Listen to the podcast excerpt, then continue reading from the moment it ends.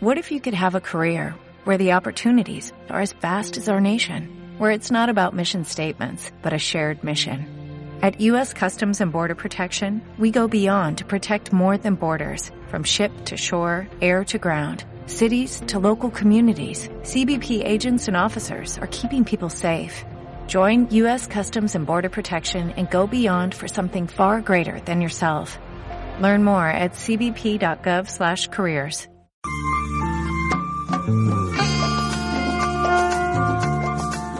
Radio San Joaquín presenta El Chiflón del Diablo, un programa de conversación creado para hablar con escritores chilenos y sus libros.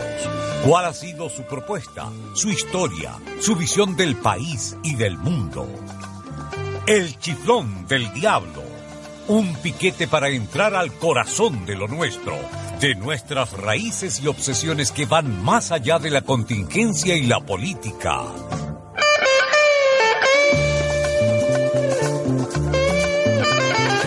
El Chiflón del Diablo, una apuesta por la educación y la cultura. Conducen los escritores Jorge Calvo y Miguel de Loyola.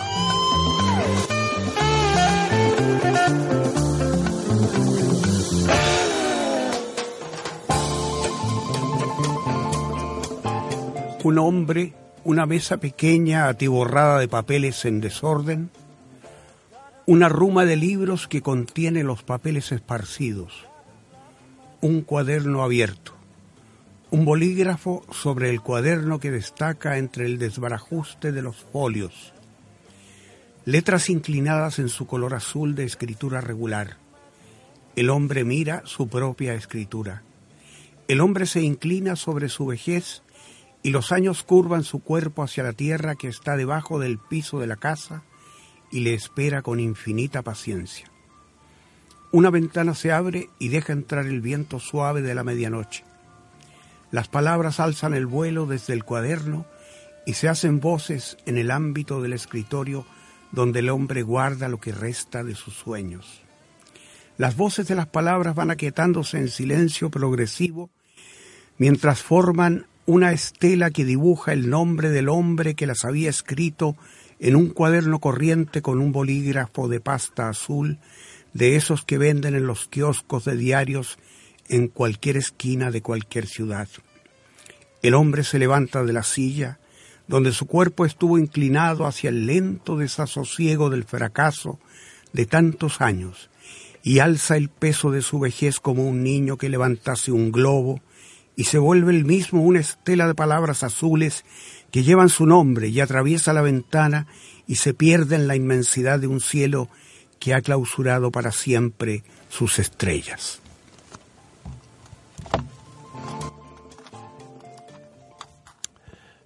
Muy buenas tardes, estimados auditores.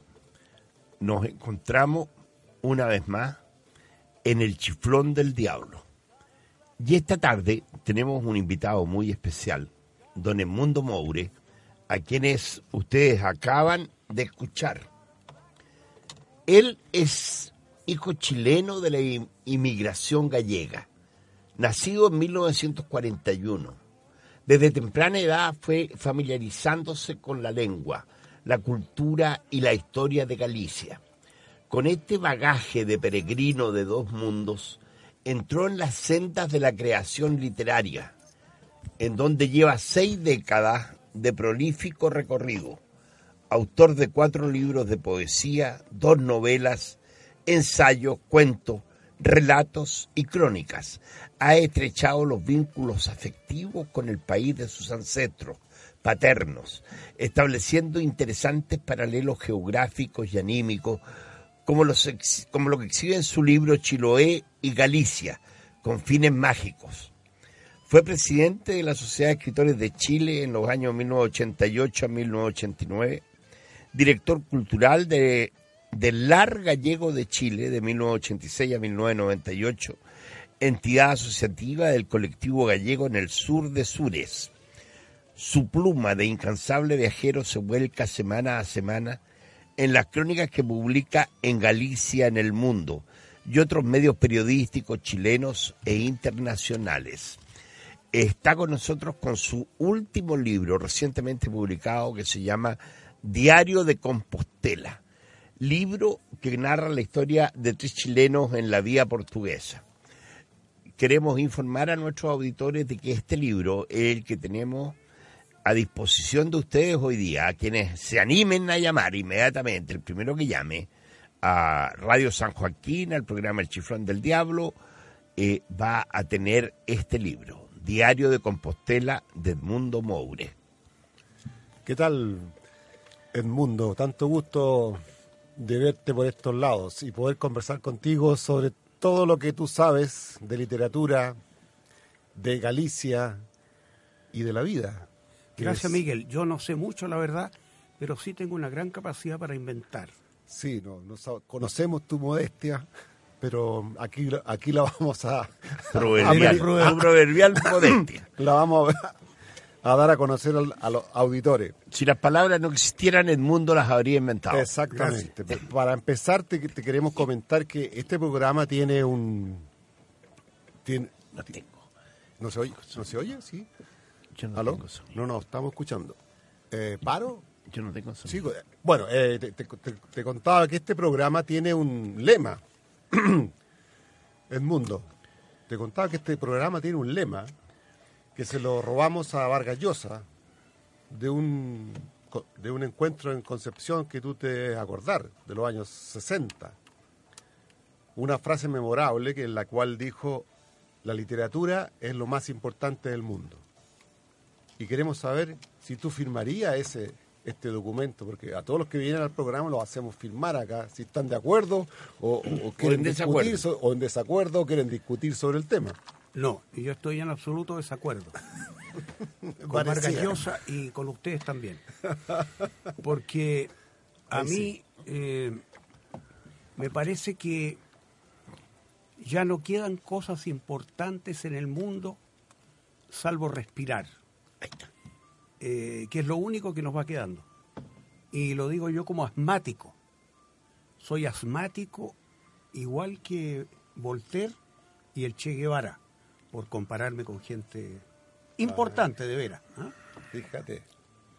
No, pero si la literatura tiene una enorme importancia para cada uno de nosotros, sobre todo los que escribimos, porque estamos entregados al amor por la palabra. Y la literatura es eso, el amor por la palabra, ¿no? es otra cosa. Así es. Gracias por tu respuesta. Entonces pasa a conformar el club del chiflón del diablo. Muchas gracias. Honrado. Nosotros queremos conversar contigo porque tenemos, hay tres áreas que podríamos eh, hablar. Abordar. Abordar contigo. Eh, una refería a tu obra eh, literaria propiamente tal, en la cual sabemos que eres un poeta, cronista y narrador. Es decir, en, tu persona se reúnen tres importantes géneros de la literatura. ¿Cómo concilias tú esa, esa facilidad de lenguaje para escribir en, distintos géneros? O, crees tú que, que hay diferencia entre unos y otros? En fin. Hay diferencia, pero yo creo que lo poético, lo auténticamente poético, se puede dar en distintos géneros, no solo en el poema. Se puede dar en el cuento, en la novela. Hay novelas emblemáticas, por ejemplo, Cien años de soledad es un poema.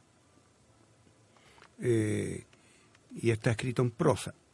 Pero eh, creo yo que todos, la mayoría de los escritores, sobre todo en Chile, empezamos escribiendo poesía. Lo primero que uno publica es un librito de poesía, etc. y yo creo que mi experiencia eh, primera fue eso, tres libros de poesía.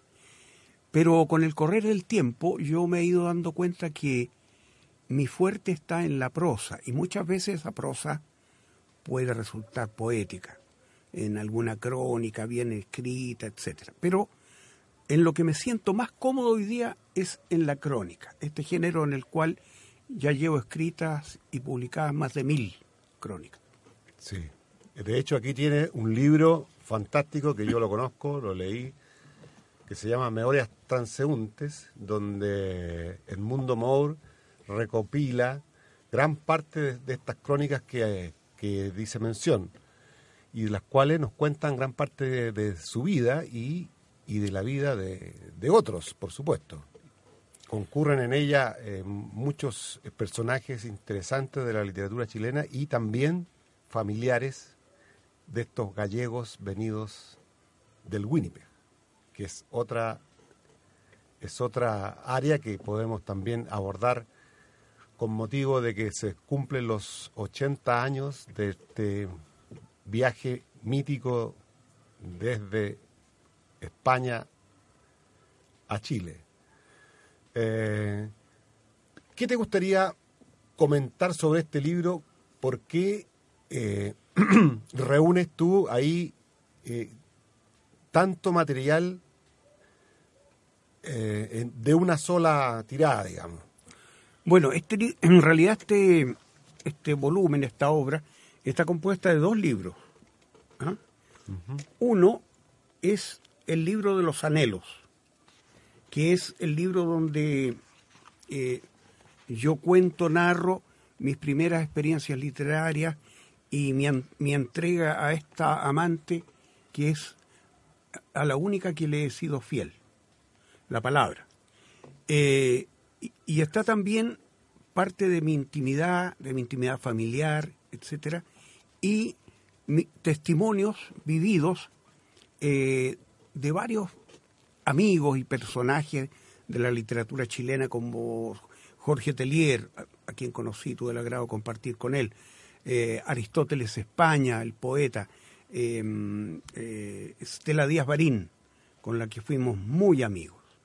Y hay una segunda parte del libro que se llama Conjugaciones desde el armario y que son reflexiones a partir de la vida familiar, pero con una visión, una visión más crítica, tanto de mí como, como eh, ser inserto en una familia muy numerosa, y también lo que toca a la tribu. Ahora, no siempre resulta grato eso hay personas de mi familia que a, las que no les ha gustado algunos textos de aquí. Pero bueno, ese es un riesgo que siempre el escritor corre. Claro. Escribir es estar en riesgo, ¿no? Ponerse a riesgo. Ponerse en riesgo siempre, claro. Alguien dice que es, es la escritura es, es una especie de travestismo. Exacto. en muchos sentidos. Sí. Eh, recuerdo, por ejemplo, lo que le pasó a Donoso con su con sus historias, ¿no? Con sí. la historia, eh, particularmente con el hijo, con el libro de la hija, eh, ¿cómo se llama? La, sí. Que tuvo, fue prácticamente expulsada del clan familiar. Claro. En fin. Así que a veces eh, escribir es peligroso. ¿No es cierto, Jorge? Pareciera que sí. Tengo yo la impresión, porque leí ese libro, me pareció muy, notablemente agradable, eh, cómo convergen allí distintas vertientes, tanto en lecturas como en escritores, gente que conociste a través de tu larga trayectoria como escritor y, y muy un hombre muy de la Sociedad de Escritores de Chile, que ha tenido la suerte de conocer a varios hombres que de algún modo han jugado un rol importante aquí. Sobre tu lectura, a mí me llama mucho la atención, por ejemplo, de una cultura muy mediterránea, y eh, escritores que de pronto pareciera que van desapareciendo, se van invisibilizando, por ejemplo. Uno como Kazantzakis, Nico Kazantzakis yo creo que es un escritor muy cercano a ti. Muy cercano. ¿Hay, algo en él que tú rescates especialmente? Sí, hay, hay una actitud de Kazantzakis que... Eh, se fue el audio.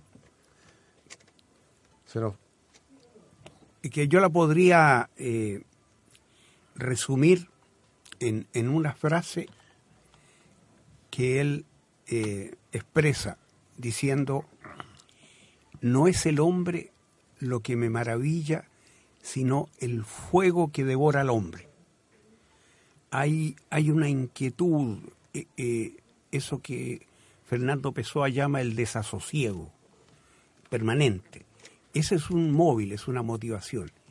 Y yo creo que esa motivación se traduce más bien en la búsqueda eh, inconsciente, más bien, de la trascendencia. Uno busca una trascendencia, busca algo.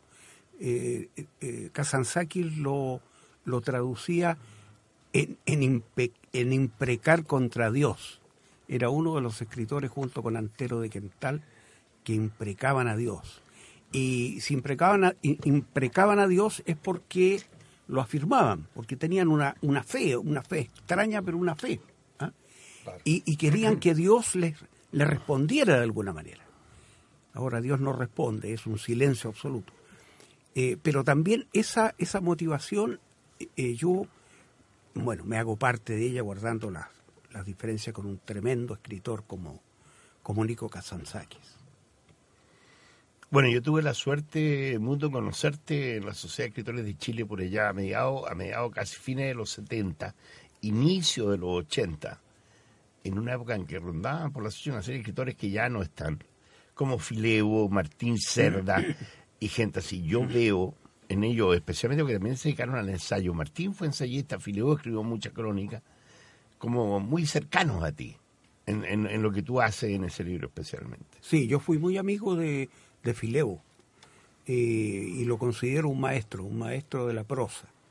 Y también eh, un iniciador en la literatura en el sentido de recomendar buenos autores y libros. Él tenía un, un olfato especial.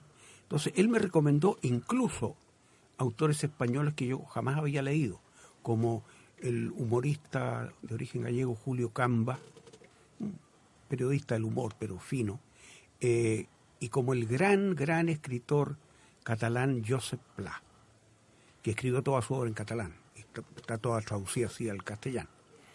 Eh, esos autores me los recomendó Luis Sánchez Torre y yo me sorprendí eh, enterándome que conocía muy bien, por ejemplo, a Rosalía de Castro, la gran poeta gallega, eh, de cuyos versos yo me empapé en la primera infancia porque me tocó la suerte de vivir con mis tres tías gallegas y mi abuela gallega. Y ellas hablaban esta lengua rumorosa del que hoy se llama galaico portugués, que es el, gallego antiguo, tradicional, que dio después lugar, nació del gallego el portugués. Ah, sí, ese es el origen del portugués entonces. Sí. sí, y lo dice y lo dice Luis, Luis de Camoens, que el, el más grande escritor eh, eh, del Renacimiento portugués del siglo XVI, lo dice en un verso, dice, España nos dio su tierra, Galicia nos dio su lengua. Ajá. No es fantasía gallega entonces. No, no, ni tampoco mía. no, es que yo tengo fama de ser eh, no, mitómano, pero es una exageración. Oye, en, en estas memorias transeúntes tú recreas eh, algo que a mí me, impactó mucho, eh, la figura de tu padre. Me impactó el personaje en sí mismo y a su vez me impactó el nombre, el personaje que, que se llama eh, Cándido. Cándido, como el personaje de Voltaire. Claro. Entonces, yo algo relacionaba a tu padre con este señor, fíjate está muy bien recreado, ¿ah? casi pasa a ser un personaje literario en, en, tu, en tu crónica. Tu padre. Sí, ahí hay una clave importante, diría yo. Eh, bueno, Cándido, perdón, Cándido es un nombre bastante común en España y en Galicia es un nombre común. Eh, eh, la figura de mi padre fue para mí siempre misteriosa. Yo a mi padre siempre lo vi como un extranjero. Pese a que mi padre estuvo siempre con nosotros, mi padre no, no abandonó la casa, etcétera, estuvo siempre. Pero era, para mí él era un enigma, un inmigrante que hablaba con un acento diferente, que hablaba una lengua extraña para nosotros chilenos, eh, gran lector, mm, cosa no muy típica de los de esos inmigrantes, gran lector, él, eh, tenía una tremenda biblioteca y, nos incentivó siempre a los libros y a la conversación, a la tertulia. Siempre había tertulia después de la cena, después del, almuerzo, los días sábados, los días domingos, etcétera. Mi madre leía con una dicción casi perfecta, nos leía algún texto y nosotros ahí entrábamos a comentar. Entonces, yo después por eh, eh, problemas circunstanciales de la familia, la quiebra del negocio, mi padre, en fin, yo me vi joven, muy joven, enfrentado a él en una especie así de, lucha, de cosa, a ratos hasta violenta, diría yo. Y, y después me empecé a acercar a él ya cuando él estaba viejo. Pero debo decir que lo busqué, pero no lo encontré. Entonces todo este trabajo mío literario yo creo que ha Es sido como también una reconstrucción exactamente del personaje. quiero re- reconstruir ese padre con, con lo bueno con lo malo con todo y también esto me ha traído algunos eh, problemas familiares pero bueno eh, ahí está Perfecto. Mira, estábamos conversando hace poco rato atrás de que precisamente ahora eh, se van a cumplir 80 años entre el 3 de agosto y el 3 de septiembre. El 3 de agosto salieron de Francia, salió ese barco llamado Winnipeg, el, el 7, El y 7. llegó el 3 de septiembre a Valparaíso. Chile primero entró por Arica, la primera parada la hizo en Arica, que venía cargado con aproximadamente 2.400 españoles que venían en su mayoría de campos de concentración a los que habían llegado arrancando de España después de la debacle de la República y el triunfo de las tropas franquistas, ¿no? Entonces sucede que inmigración española hemos tenido siempre, ha habido siempre a Chile. Hubo españoles que llegaron antes, hubo españoles que llegaron después, incluso del Winnipeg, que un barco y vinieron otros barcos más, digamos, aparte del Winnipeg. Y eso ha significado, a mi modo de ver, en el fondo hablamos del mismo, hablamos el mismo idioma, es verdad, ¿no es cierto? Pero culturalmente yo creo que somos eh, un poco diferentes, digamos. Y hay esa España, digamos, esa España que es un poco la España clásica, eh, tradicional, digamos, y, y esa España que enfrentó la posibilidad de ser eh, transformada con la República, pero que no se dio y viene la guerra después. Y en cierto modo estos españoles que salen fuera de España van a ir a vivir otras realidades, ¿no? ¿Cómo se siente un poco eso? ¿Hay algo de ese desarraigo cultural todavía que flota, digamos, en el ámbito de las familias o de lo que es la experiencia de españoles que después se han formado como chilenos, suponte como... Sí, yo creo que siempre hay, o sea, queda eso como un sustrato. Ahora, eh, obviamente de eso, de esos españoles ya no queda nadie vivo, porque uno de los más jóvenes que fue José Balmes, que llegó a los 12 años en el Winnipeg, ya falleció hace dos, tres años atrás. Claro. Eh, era bueno, creo que Roser Bru todavía Roser. Bru Sí, Todavía, Bru. Yo, a mí me da la impresión que Roser Bru es inmortal. porque Probablemente. Es una mujer extraordinaria. Bueno, Claro.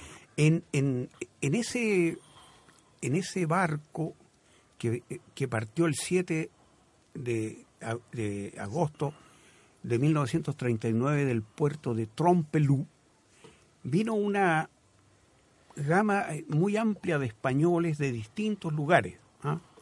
castellanos, extremeños, aragoneses, catalanes. Yo diría, yo diría que de ese contingente, los que mayor huella cultural dejaron aquí fueron los catalanes. Y los catalanes hasta el día de hoy, también voy a pisar callos con esta afirmación, hasta el día de hoy los catalanes son el país dentro del Estado español que tiene una cultura más alta que todo el resto. Y eso lo vimos aquí en, en Chile nosotros a través de los centros catalanes, que lo primero que tenían era una biblioteca, una biblioteca que leían, porque también hay bibliotecas que son de adorno. Eh, Hoy día la mayoría, ¿no? Claro, ahí por ejemplo habría que destacar a Víctor Pey, que fue un tremendo personaje, eh, fue muy amigo de Salvador Allende, y al que rescata Isabel Allende, nuestra gran narradora y Premio Nacional de Literatura, en este libro El largo pétalo de mar. Un largo pétalo de mar. ¿Tú ya lo leíste? ¿Leíste que el se- libro de- no, no lo he leído, Ya. no lo he leído, pero lo quiero leer por, Sí, yo lo acabo de leer.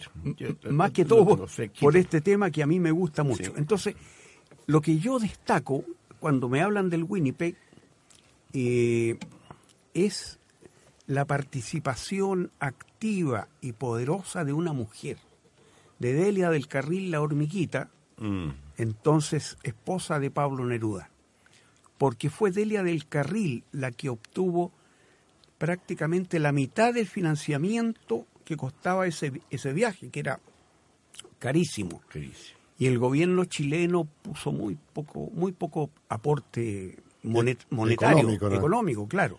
En la causa. Entonces, eh, Delia del Carril, a través de sus contactos, incluso poniendo dinero de su peculio, porque era una mujer De fortuna. de, de buena fortuna, claro, ella eh, consiguió aportes entre grandes estancieros argentinos y entre poderosos empresarios franceses. Y, co- y con eso, gracias a eso, se pudo armar este, esta proeza. Ahora, obviamente la figura de, de Neruda no merece nada en esto, No, por supuesto. pero no se reconoce est- est- esta, El rol de ella. el rol De- de ella, debidamente, el, el claro. aporte extraordinario de Delia del Carril, se habla muy poco de eso. Sí. Qué bueno que tú lo resaltes porque es importante poner las cosas a veces en su lugar, ¿no? Especialmente en el tiempo. En el tiempo Claro. las cosas tienen que ir cayendo los, los puntitos sobre la Sin duda, la Delia del Carril, con toda su in- influencia y sus amistades en Europa, tenía bastante más capacidad de, de, hacer un- una, est- esta, esta hazaña, digamos, de ser la gestora de la hazaña.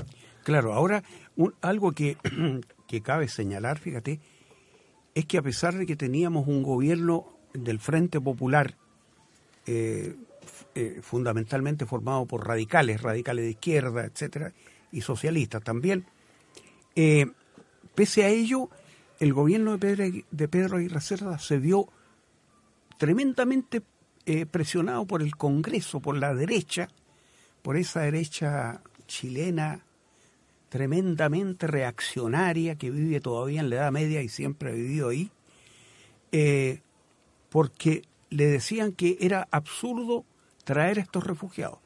Iba a causar problemas políticos, desórdenes, anarquía, etcétera, etcétera.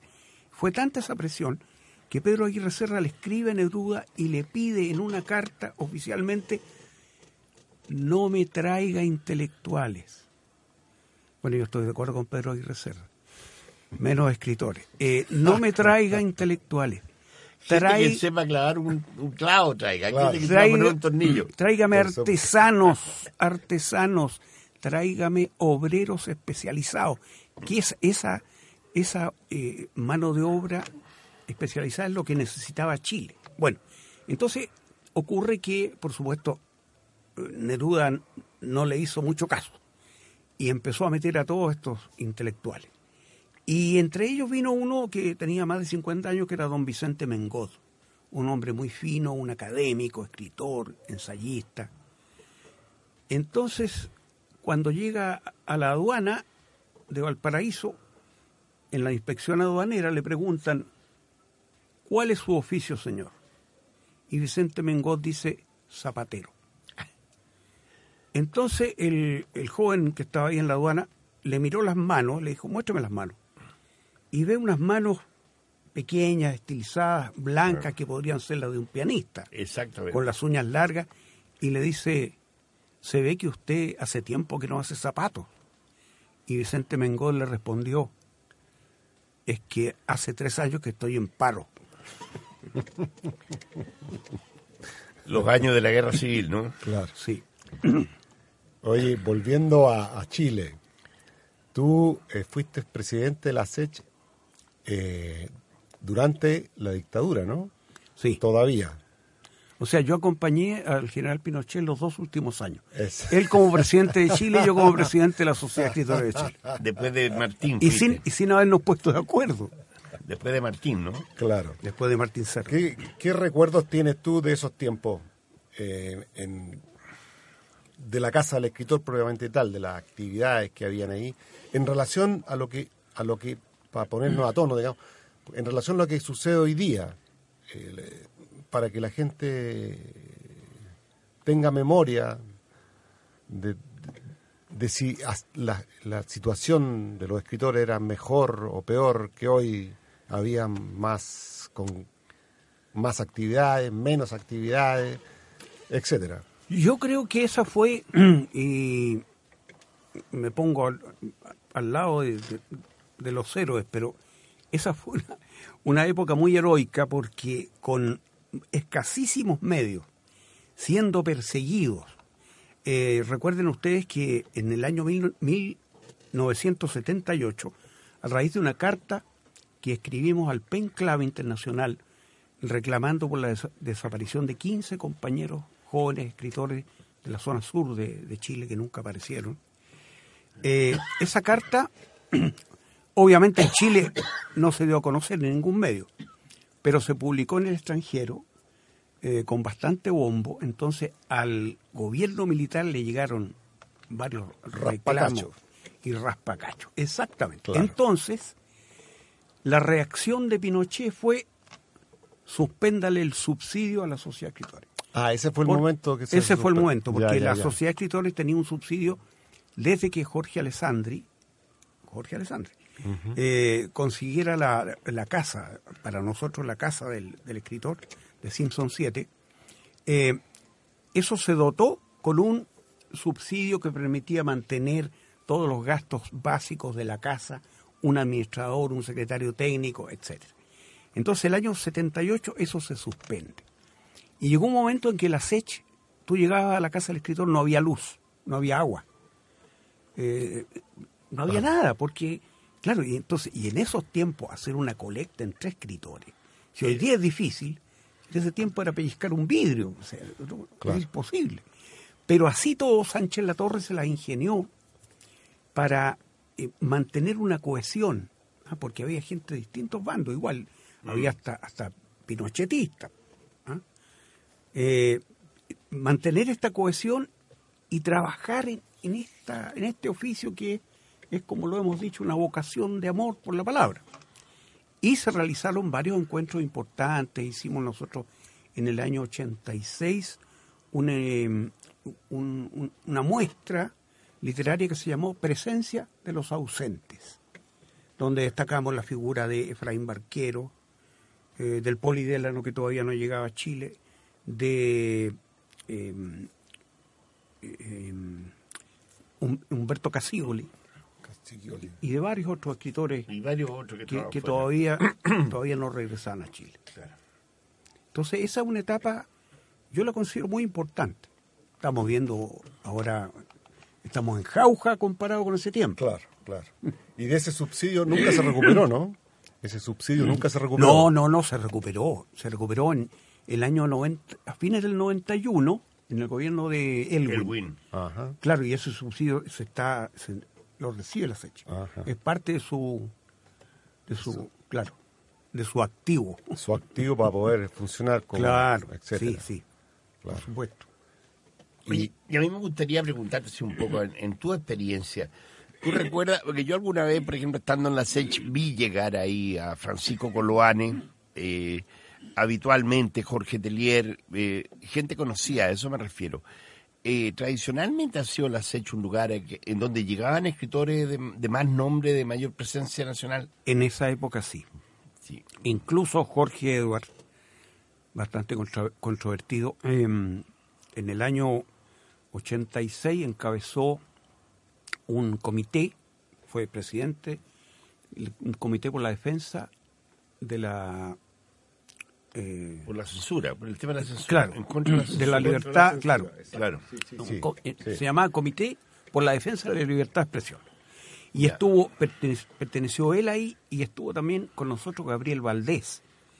Entonces había personajes ahí importantes que- claro. llegaban a la SECH, porque como decía Sánchez Latorre, este es uno de los pocos espacios, de- aunque sea pequeño, espacios de libertad que quedan en este país bajo la dictadura militar.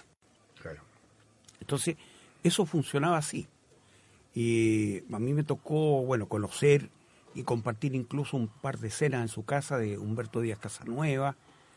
Eh, también eh, eh, eh, de partir con Coloane, con eh, Diego Muñoz Padre, Ajá. con Juvencio Valle, que era un personaje, También iba a menudo. personaje extraordinario. Sí. Claro.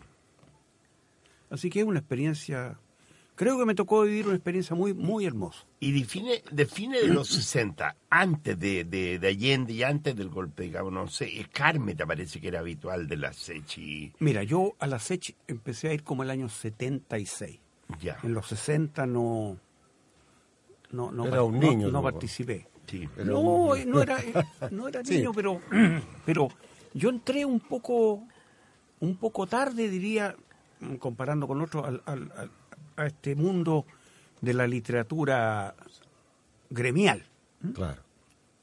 Pero tengo lindos recuerdos de la SECH y, y algunas aventuras que contar no puedo.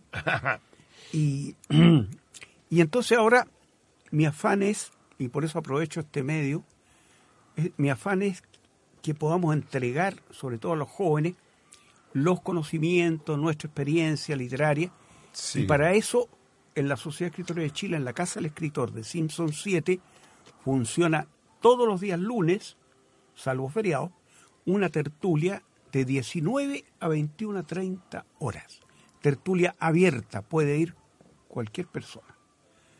Cualquier persona interesada en el mundo de la literatura. Nada más. Sí. Oye. Perdón. Estamos, estamos en la hora de la pausa. Estamos en la hora de la pausa. Vamos a hacer Ok. una pequeña pausa y continuamos conversando con nuestro invitado de hoy, Mundo Moure. Antes eh, de ofre- ofrezcamos el libro, los libros Claro, que tenemos. insistimos el libro que tenemos, en, eh, especialmente hoy día para entregar, ¿ah? es Diario de Compostela. Tres chilenos en la vía portuguesa. Y hay otros tres más. Hay unos tres más. Pero tenemos unas preguntas para el público que, Sí. que nos gustaría que ahora en esta oportunidad respondieran. respondieran la pregunta y se, y se- Adelante, don se Miguel, lo dejo. el libro. Lo dejo con la interrogante. No sé si te parece a ustedes porque Me parece muy bien, hágalo podría, nomás. podría ser una manera de, de sí, entretenerse. de, de hacerlo más entretenido. hacerlo más exactamente. entretenido. Por ejemplo, hay una hay una novela muy muy leída de- en la juventud, escrita por un escritor eh, que no vamos a decir el nombre, pero la novela se llama La isla del tesoro. Ah. Al primero que llame y diga el nombre del autor, se llevará Claro. el libro de Edmundo Maure. Entonces la pregunta es, ¿quién es el autor de La Isla del Tesoro? Vamos a pausa y volvemos. Ok.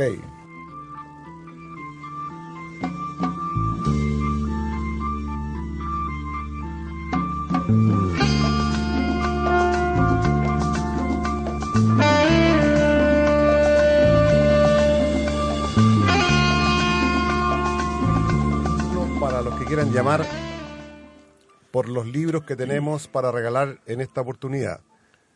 El 225120014. 225120014. ¿Aló? ¿Sí? Parece que hay una llamada por ahí. ¿No? Ah, perdón. Ya. Ok. Bueno, sigamos con nuestra conversación. Edmundo. Edmundo Dantes.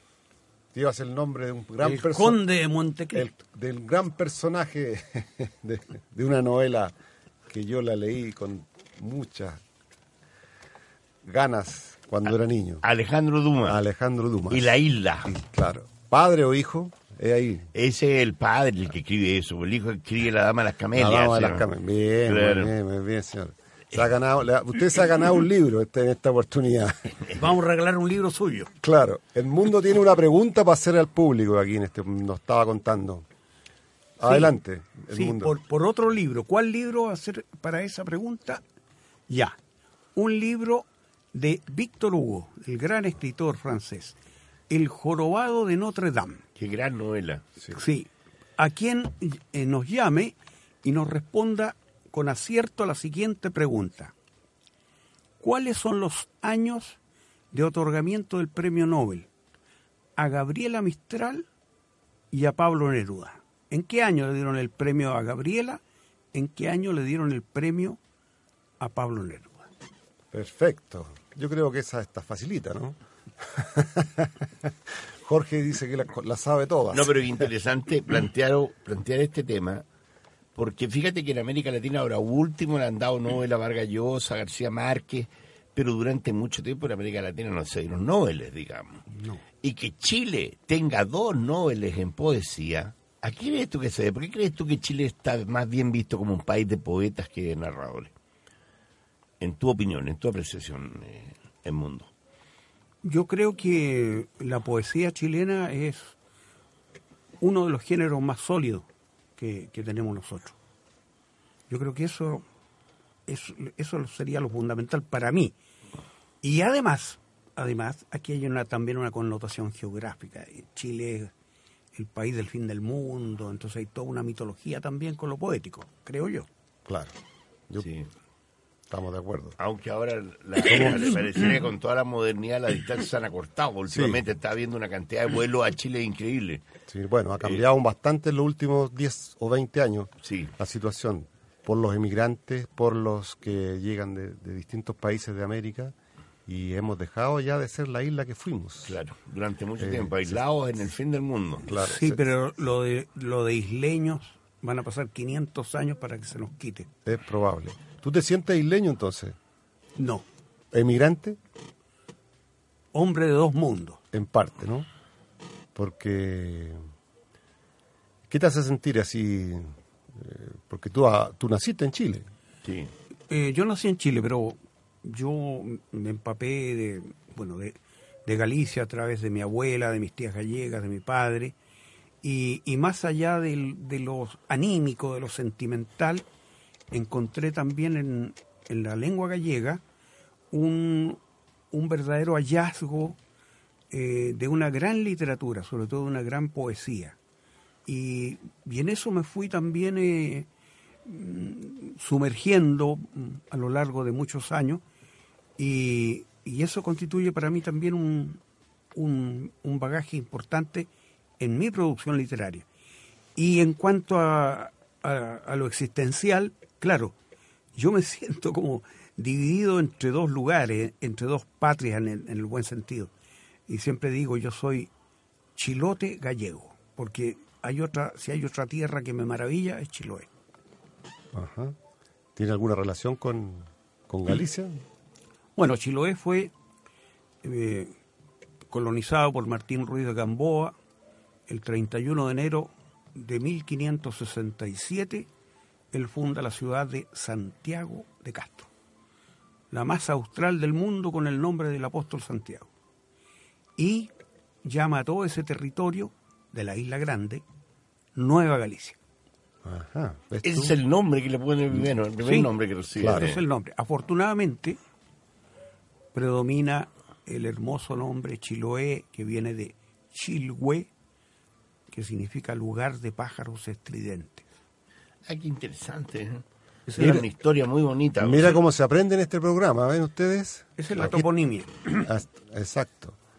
Bueno, llamen al tú has viajado, 225-120014. Estamos esperando alguna llamada para regalar estos libros que están aquí para eso. Y volviendo con, con, la, con la li- literatura tuya en particular, ¿qué proyectos tienes en la actualidad, Edmundo? Bueno, en la actualidad tengo... Hay tres libros que tengo inéditos. Uno de ellos es una novela que se llama Hombres en miniatura.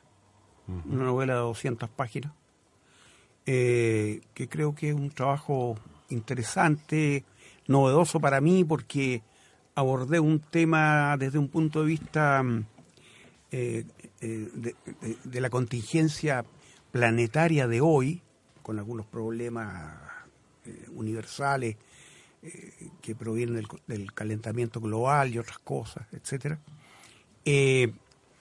y con un estilo distinto a lo que yo había hecho antes, diría, un poco más ágil, con más diálogo, es como casi una novela experimental.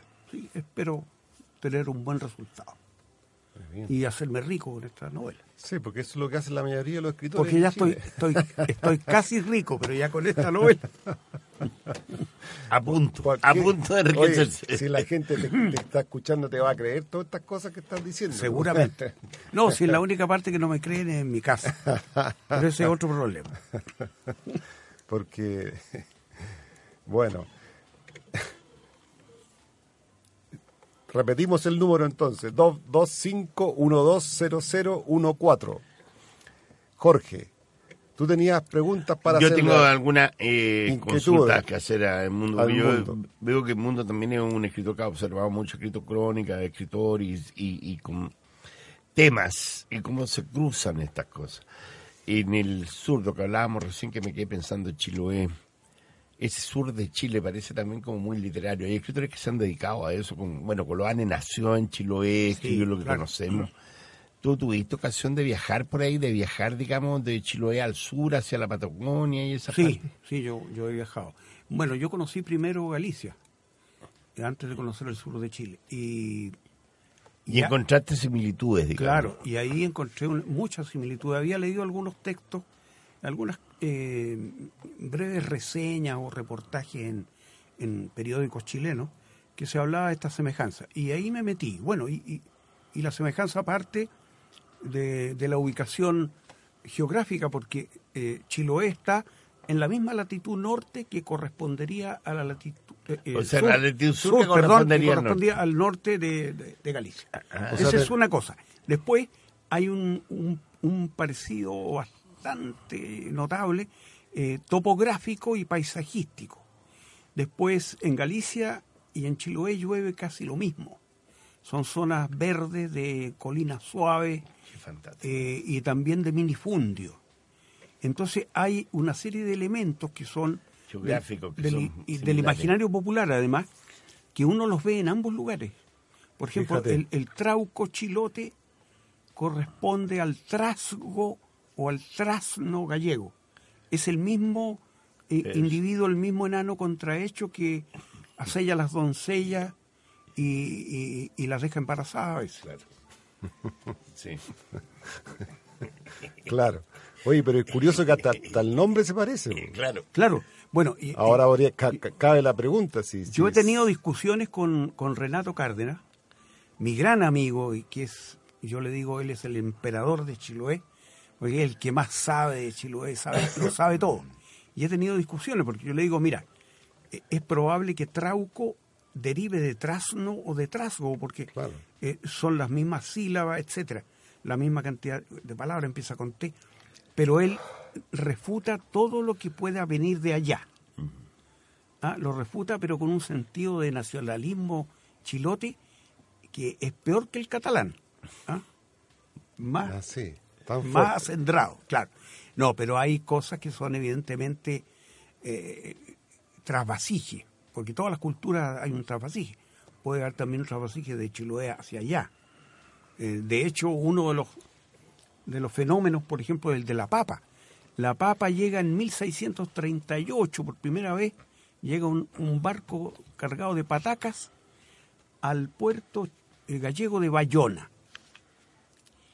Y ahí los gallegos bautizan con un nombre muy bonito la papa, le dicen castaña mariña, Mira. la castaña del mar, castaña mariña, porque es blanca, porque se parece un poco al, Fíjate. a, a la castaña, porque no se conocía Sí. la papa. Y la papa durante 150 años va a ser alimento para los cerdos. En España, Eh, sí. pero no en otras partes. Y, y luego se empieza, no, luego se empieza la papa a consumir eh, para los seres humanos. Claro, claro. y se expande. Y, en- y entonces en, en, Chil- en Galicia, por ejemplo, hay casi tanta variedad de, pa- de, de papas, de tubérculos, como, Como en, Chiloé. Como sí. en Chiloé, que dicen que hay con Exactamente, y las un- preparan- un número increíble. de- Y las preparan de distintos modos y tienen distintos y nombres. distinta variedad de papas. Sí, claro. sí. Y fíjate que la papa fue la salvación de Europa sí. en muchos momentos. O sea que eh, si Europa de alguna manera salvó a América, entre comillas, eh, parece que la cosa finalmente no fue así. La papa, por ejemplo, en, todos los países nórdicos, fu- fue fundamental. Sí, en, en Rusia. En Rusia, en Inglaterra, en qué sé yo, en Irlanda. Sin papa se habría muerto de hambre mu- mucha gente en esos, en esos tiempos. Y bueno, y Estamos esperando que nos llamen por En teléfono. tu, en tu, también quería yo también hacer una última eh, pregunta en el sentido un poco de lo que tú, mira, tú has hecho también en tu libro, se nota un cierto comentario literario, crítica un poco. ¿Cómo, ¿Cómo consideras tú que está hoy día el estado de salud de la crítica en Chile? Yo creo que la, la crítica hoy día en Chile, lo que entendíamos por una crítica a través de los medios de información, de los periódicos, como fue en, en el tiempo de Alón, en el tiempo de Ignacio Valente, etcétera, de las revistas especializadas, mm, hoy en día se ve muy poco, porque no tiene cabida en, los medios, no tiene cabida en los periódicos. Entonces, la crítica hoy se circunscribe más bien a un ambiente académico un ambiente cerrado. Cerrado porque, bueno, lo, de la academia se conoce dentro de la academia, no, no se divulga. Yo creo que falta ese trabajo de divulgación crítica y de crítica eh, especializada y aplicada a los diversos géneros literarios. Eso hace muy bien porque orienta al público. Eso, eso hoy día yo veo que hay, hay muy poco de eso, muy poco. Parece que mucho más eh, como guía de recomendación de libros para leer, digamos, diría comprar esto y estos otros libros más que una, un examen crítico propiamente tal. Sí, sí, por supuesto. Lo que se hace son reseñas, normalmente reseñas eh, solicitadas por las propias editoriales, Claro, claro. como en un medio más bien publicitario que... Y, y en tu opinión, ¿Qué ¿tú, crítica? tú, tú piensas que eso le hace bien a la literatura o no? No, yo creo que le hace mal. Sí. Porque- Yo- parece que los escritores tienen que enfrentar la crítica dura. Porque es parte de la tarea, digamos. banaliza la literatura. Mira, esto, esto es muy sintomático. Eh, hace poco tiempo vi en el diario El País de España una crónica de una periodista joven y ya el título me pareció fantástico. Dice, en España ya nadie lee, todos están escribiendo. Entonces, eso, eso que parece un chiste, una paradoja, pero se da mucho hoy día. Entonces, hay gente joven, o no tan joven, pero bisoños en la literatura, que han leído nada o muy poco y quieren publicar. Entonces, yo les digo, pero mira, tú trabajas con una de las herramientas, uno de los materiales más difíciles, que es la palabra. Si no conoces la palabra, ¿cómo vas a escribir? Eh, y el dominio del idioma no se consigue nunca. Uno puede escribir durante 60 años claro. y siempre hay duda y siempre hay falla, etcétera. Correcto. Es un oficio en el que nunca se alcanza la Tenemos perfección. un llamado. Tenemos un llamado por ahí. Aló. Hola. Hola, Hola, ¿qué tal? ¿Cómo estamos? bien, gracias. ¿Con quién hablamos? ¿Aló? Aló, ¿Sí? ¿Cómo- ¿Cuál es tu nombre? Brian Roa. Brian. Hola, Brian. Por, tú, ¿Cuáles son las respuestas la respuesta que... Bueno, de Gabriela Mistral, eh, 1945, y de Pablo Neruda, Neruda 1971. Profesor, Bien. ¿estaba correcta la respuesta? Excelente, Joro- excelente. Jorobado en Notre Dame, señor. te- entonces ponemos la firma a tu a tu a tu a tu nombre del libro eh, Brian Roa. Roa. Te has ganado el libro y felicitaciones porque no es fácil acordarse de las fechas, ¿o sí? Claro, ¿Tú qué estudias tú? muchas gracias. Gracias a ti, po. y felicitaciones. Gracias. Ya puedes pasar a retirarlo a buscar el libro en los horarios de la radio. Ya. Ok, chao, gracias. Chao. Chao. Gracias. Ya, ahí hay otro ramado. Hay otro ramado, ya. No, no, no. Ya, perfecto. Excelente. Dedicado a don Brian Roa. Bueno, estamos Bueno, casi eh, llegando sí, al estamos final. en la hora. En Estamos la hora sobre del- la hora de término del programa. Son las 15.01 y nos están haciendo señas aquí. Sí. Se ha pasado como un suspiro. Un suspiro como Me- la vida, ¿no? Me da la impresión de haber hablado muy poco. Oye, Sí. ¿llegó, llegó, ¿llegó otro llamado no? No, no hay otro, ya. Sí, no, parece Ya. que estamos ahí. Bueno, en todo caso, los auditores que tengan interés en, en tener los libros que estaban eh, ofreciéndose pueden continuar llamando, ¿no? Claro. Eh, y nosotros estaríamos, por nuestra parte, agradeciendo tu presencia en el mundo. Muy grato conversar contigo, pasar revistas, autores, fechas, libros, temas, etcétera. Todo con la literatura. Así es, pues. Es un gran placer de poder estar aquí con Edmundo Moure, el maestro se le llama en las en las tertulias, el maestro, al cual él los ha dejado cordialmente invitado a todos los auditores que quieran llegar el día lunes a la SECH entre las 7 y las nueve y media de la noche. El mundo. Muchas gracias, Jorge. Muchas gracias, Miguel. Ha sido muy grato. Y quiero decir algo por esto de maestro. Eh, yo soy un hombre muy modesto. Me clasifico así. De los más grandes escritores latinoamericanos, soy el más humilde. Muy bien, eh, Mundo, muchas gracias. El hombre de la ironía perenne. Bueno, muchas gracias. Saludamos a el más humilde de los grandes. A nuestros auditores, que tengan una buena semana y nos encontramos la próxima. Muchas gracias.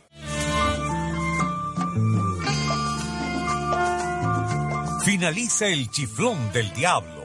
La invitación queda hecha para la próxima semana.